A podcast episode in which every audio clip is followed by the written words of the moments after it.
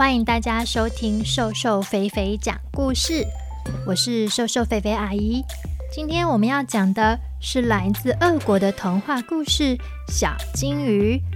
故事说完后，会有一个和故事有关的小典故和大家分享哦。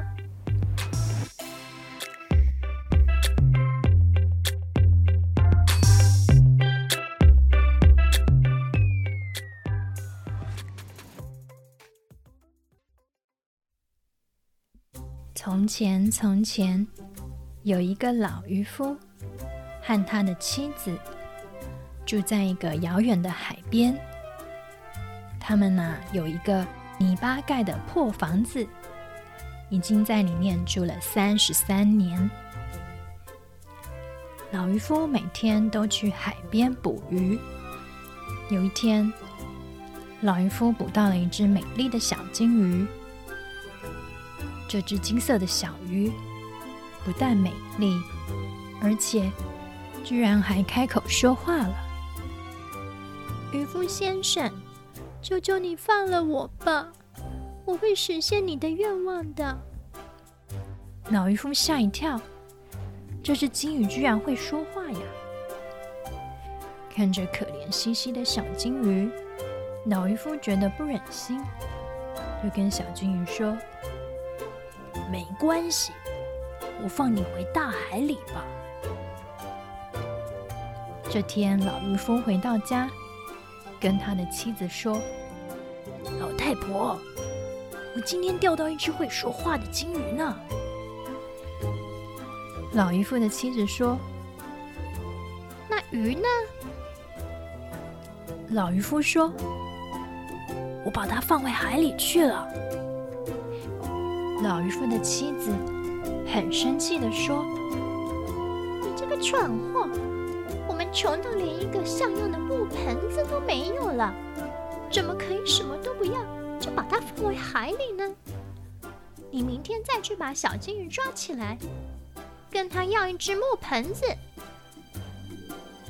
隔天，老渔夫回到海边，对着海浪呼唤。小金鱼，小金鱼。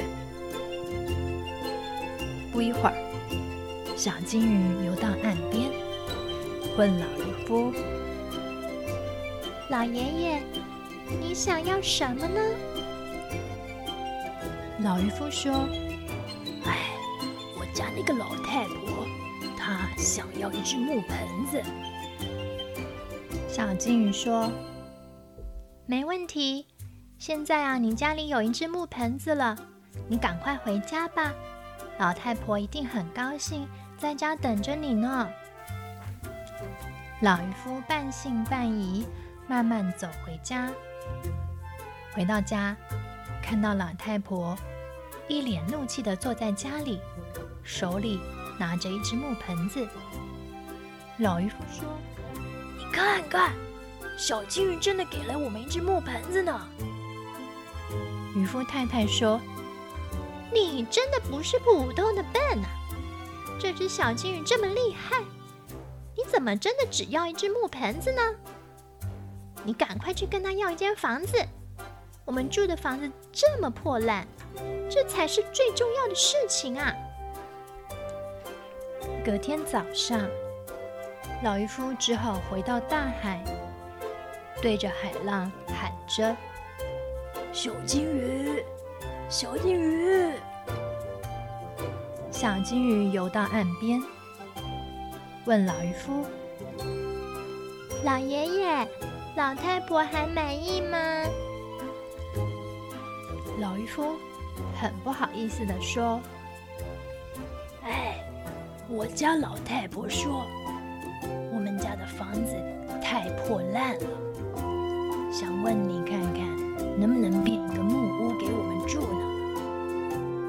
小金鱼说：“没问题，你这就回家。老太婆已经在木屋里了，她一定会很高兴的在家等着你呢。”老渔夫回到家，发现本来的破房子变成了一个坚固的小木屋。他走进去，看到妻子在里面，很高兴地说：“老太婆，小金鱼真的给了我们一个房子啊！”渔夫太太皱着眉头，她说：“我的天哪，你觉得这样就可以了吗？我们还是一样那么穷啊！你明天回去跟小金鱼说，我们需要的是金银财宝。”隔天，老渔夫只好再回到海边，呼唤着：“小金鱼，小金鱼！”小金鱼出现了，他问：“老爷爷，这次你要什么呢？”老渔夫很不好意思地说：“哎，我家老太婆发疯了，她……”想要当有钱人，希望可以有金银财宝。小金鱼说：“好的，你快回去吧，金银财宝在家里了。”老渔夫回到家，看到老太婆坐在大桌上吃着大鱼大肉，身边堆了好多金银财宝。屋子里也多了好几个人，正在服侍老渔夫的妻子。老渔夫说：“这下你可满意了吧？”渔夫太太回答：“我不满意。小金鱼这么厉害，我还需要你吗？你明天去跟他说，我要当海上的王，让他直接来伺候我。”老渔夫说。你也未免太离谱了吧？渔夫太太说：“什么？你不肯去？来人呐，把这个老头子抓起来，把他抓到海边去。”这时，几个高大强壮的男人一起把老渔夫架起来，把他强行带到海边。老渔夫非常无奈地对着海边喊着。小金鱼，小金鱼，小金鱼游到岸边，问老渔夫：“老爷爷，请问还有什么吩咐呢？”老渔夫无奈地说：“哎，现在老太婆居然说她想要当海上的王，她要直接对你下命令了。”听完这句话，小金鱼什么也没说，就回过头游回深深的海里去了。得不到回应的老渔夫，慢慢地走回家，发现自己的家又变回原来那个破破烂烂的泥巴棚子。老太婆坐在棚子里，手里拿着一个木盆，其他什么都没有了。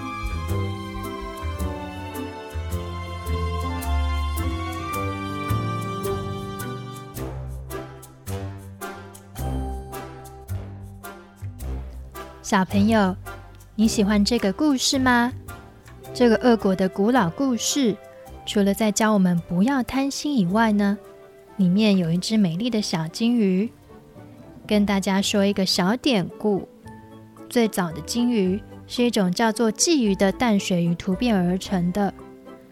淡水鱼就是在河、湖、溪里生活，而不是海里的鱼类哦。早在两千多年前，在中国的水域里发现了突变的美丽红色鲫鱼，后来又有橘色、金色的出现，人们就开始把这种鱼养起来做观赏用。观赏用的鱼是不能吃的哦。金鱼的造型也在中国以及日本的艺术里常常出现，带有富贵丰盛的意义。